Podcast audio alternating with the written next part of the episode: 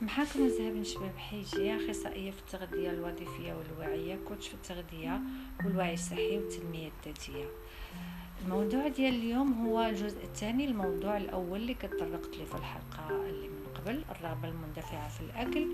واليوم غادي ندوي على الأسباب النفسية السلوكية اللي هي كتسبب في l'anxiété chronique القلق المزمن اللي تيولد الرغبة المندفعة في الأكل. اولا نقدروا نلقاو la basse auto-estime يعني احترام الذات تيكون متدني. في هذه الحالة الشخص يحس أنه عنده ضعف في احترام ذاته وعدم الأمان عدم الرضا على نفسه. هذا الشيء تيولد ليه إحساس بالفراغ وما تيعرفش كيفاش يعمر هذا الفراغ. الشيء اللي تيخليه في أغلب الأحيان يمشي يقلب على ما ياكل باش يهمد هذه الأحاسيس. حاجة ثانية mal gestion des émotions سو إدارة العواطف. العواطف عندها وزن كبير في حياتنا وهو وزن اللي ما يمكنش نتصوره. بعض المرات القلق المفرط اللي تيولد الرغبة المندفعة للأكل أو اضطرابات أخرى للأكل كتجي من الإدارة السيئة أو الخاطئة للعواطف les émotions بحال مني مثلا الواحد آه، كيشد في خاطرو تيقمع راسو تيتخبى إلى غير ذلك. هاد الأشياء كلها آه غير غادي تخلي الشخص يحتفظ بالمشكل اللي آه سبب ليه هاد الأحاسيس ويحاول يضغط على نفسه. من هذا الانضباط ديال النفس أو قمحة تيولي مستمر وكيتعاود بزاف المرات من طرف الشخص عن طريق الرقابة المبالغ فيها l'auto-contrôle آه surtout على الرغبة في الأكل آه، في بعض الأحيان غادي يحصل على النتيجة العكسية. يعني أنه سينهار وتيصدق واكل كمية أكبر من الماكلة وفي فترة زمنية قصيرة ما بين ماكلة وماكلة. إلا فهمنا أن الماكلة هي مصدر للمتعة من تنكون ناكلو غنبداو نذوقوا الماكلة الجيدة والصحية. ولكن إلا فكرنا أننا آه، تنحقوا ذاتنا من خلال الماكلة أو أن الرفاه بالنسبة لنا يعني البيانات آه، هو في الماكلة وفي ديك اللحظة اللي تنكون ناكلو فيها آه، هي اللي تتجلب لنا السعادة. إذا في هذه الحالة نعرفوا ولازم نعترفوا أننا هنا أمام مشكل. شنو هي الحلول الممكنة واللي ممكن تساعدنا؟ كاينين بعض التقنيات اللي تيساعدونا على تهدئة القلق آه، اللي تيدفعنا للأكل بلا ما نحبسو. وهنا نعطيكم بعض التقنيات اللي ممكن تساعدكم. اولا خدم على احترام الذاتي المتدني باش يطلع.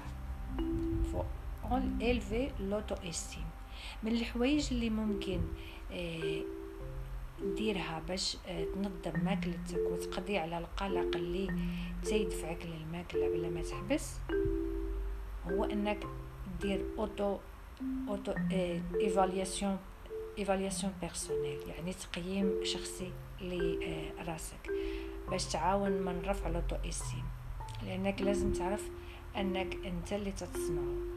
وكلما زاد احترامك لنفسك ولذاتك والثقة في نفسك كلما غادي تزاد إحساسك بالأمان والرضا على نفسك والثقة في راسك. إيه، بهذه الطريقة غتزاد السيطرة على هادوك الرغبات اللي تيدفعوك باش تاكل. لأنك غادي تولي تحس إيه، أنك تتملك حياتك ولا شيء آخر يملكها. بهذه العملية البسيطة غتحسن قوة الإرادة والقبول والاحترام والمعرفة الشخصية لذاتك. هذا الشيء هو اللي غيساعدك بشكل تلقائي على تخفيض مستوى ديال القلق بشكل عام. والنتيجة لهذا غينزل غتنزل حدة القلق اللي تتولد لك الرغبة المندفعة في الأكل. ثانيا حدد مواقفك. جلس مع راسك وشوف هذوك الأوقات اللي تيتبان لك فيهم الحاجة والرغبة الملحة للأكل.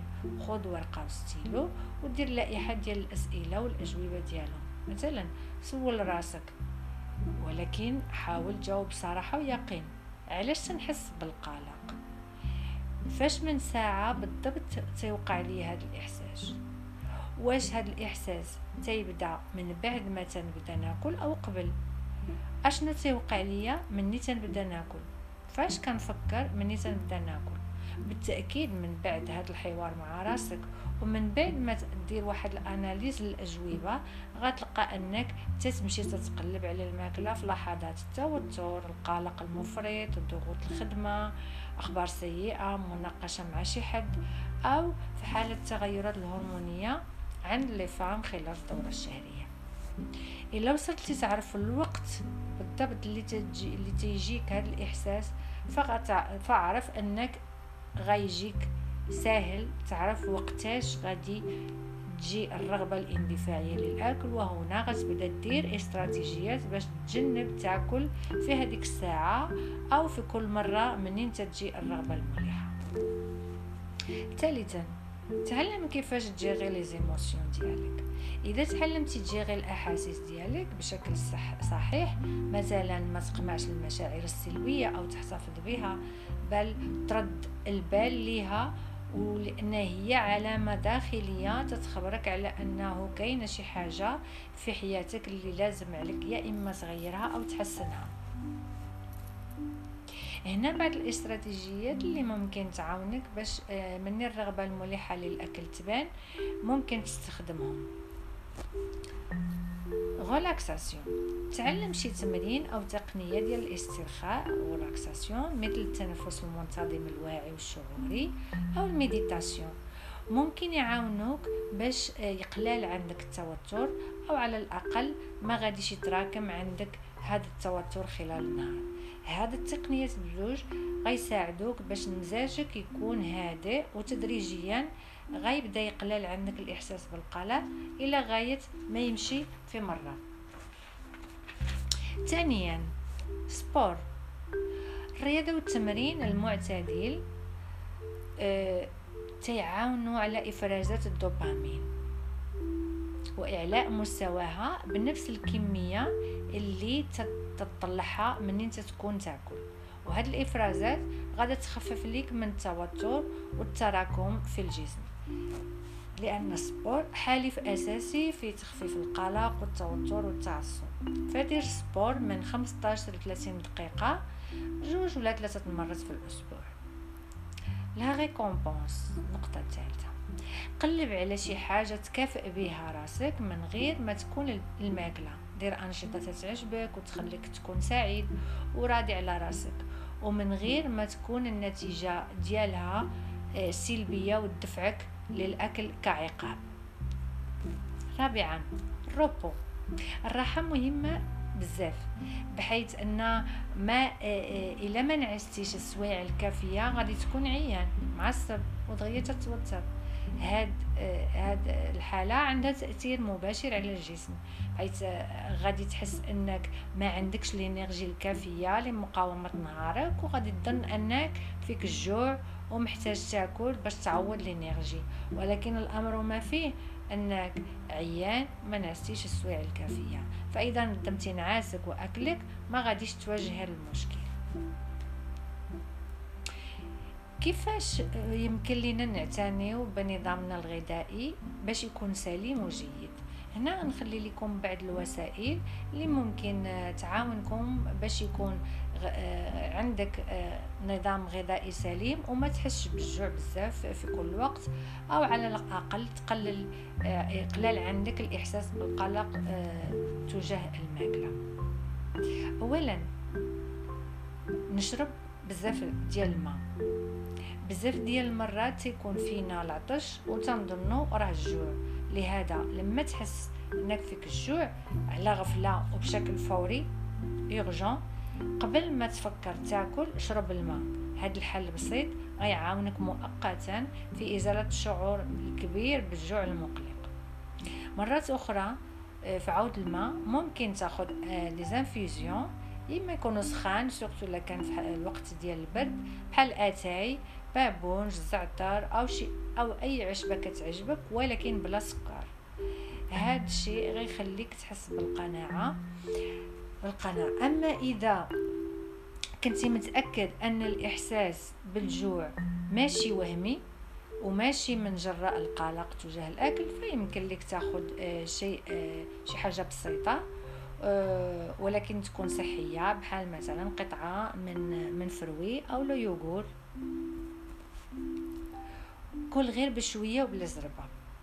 إلا كليتي بهدوء وبشوية وتمضغ بزاف ديال المرات مزيان قبل ما تبلع غادي دير خير كبير في المعدة ديالك ولصحتك كاملة حيت غتسهل عليها الخدمة وهذه الطريقة غتحسن عملية الهضم.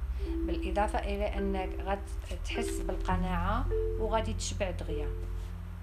حيت غادي تعطي الوقت لدماغك إنه يستوعب أنك راك تاكل وهو بدوره تيجاوبك بإشارات واضحة باللي صافي راك شبعتي. ثالثا نقص من أكل السكريات. الماكلة اللي النيفو ديالها اللي النيفو ديال السكر فيها تيكون عالي تتشبع دغيا ولكن تيجيك الجوع بعد مدة قصيرة.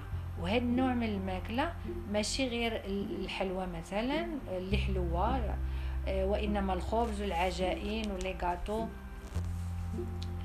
على عكس آه، إلى كلينا الدهنيات أكثر والبروتينات في الرتبة الثانية. غيخليونا نحسو بالقناعة لمدة طويلة وفي نفس الوقت تناكلو شي حاجة صحية. عندك مثلا اللحم الحوت الفرomاج الخضرة الفواكه القطنيات. بهذه الطريقة ممكن تدخل بعض التغييرات التدريجية في حياتك.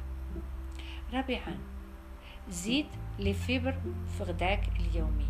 الماكلة اللي تكون غنية بالألياف غادا تخليك تحس بالقناعة وغتساعدك على تقليل من إحساس بالجوع. وهذا الشيء غادي ينزل إحساسك بالقلق.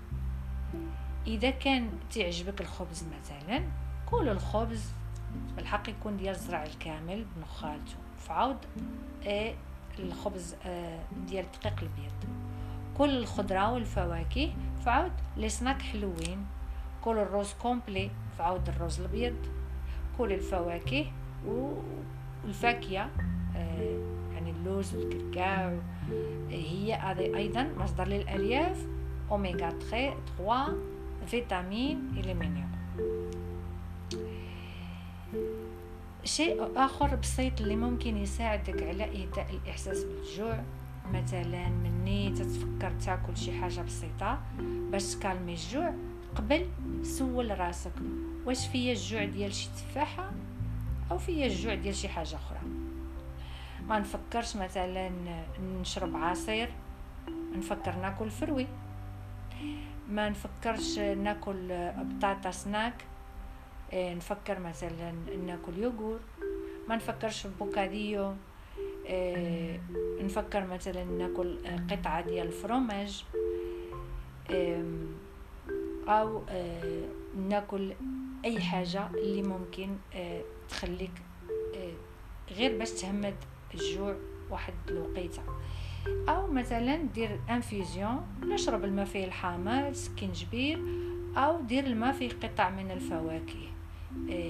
هذه إيه astuces صغيره اللي ممكن تخليك تعرف واش هذاك الجوع اللي فيك هو وهمي ولا ديال بصح.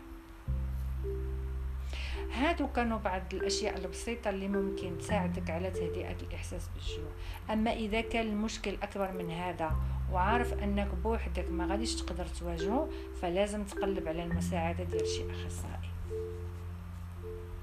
هذا كان الجزء الثاني من الموضوع واصلا هو موضوع طويل ومازال كاين جزء اخر لهذا الموضوع وفيه غنعطي نصائح أخرى غنخليها للحلقه الجايه c'était une production de كولو قيس ممكن تلقاونا في انستا انستغرام arobase قيس فيسبوك كولو قيس merci pour être à l'écoute.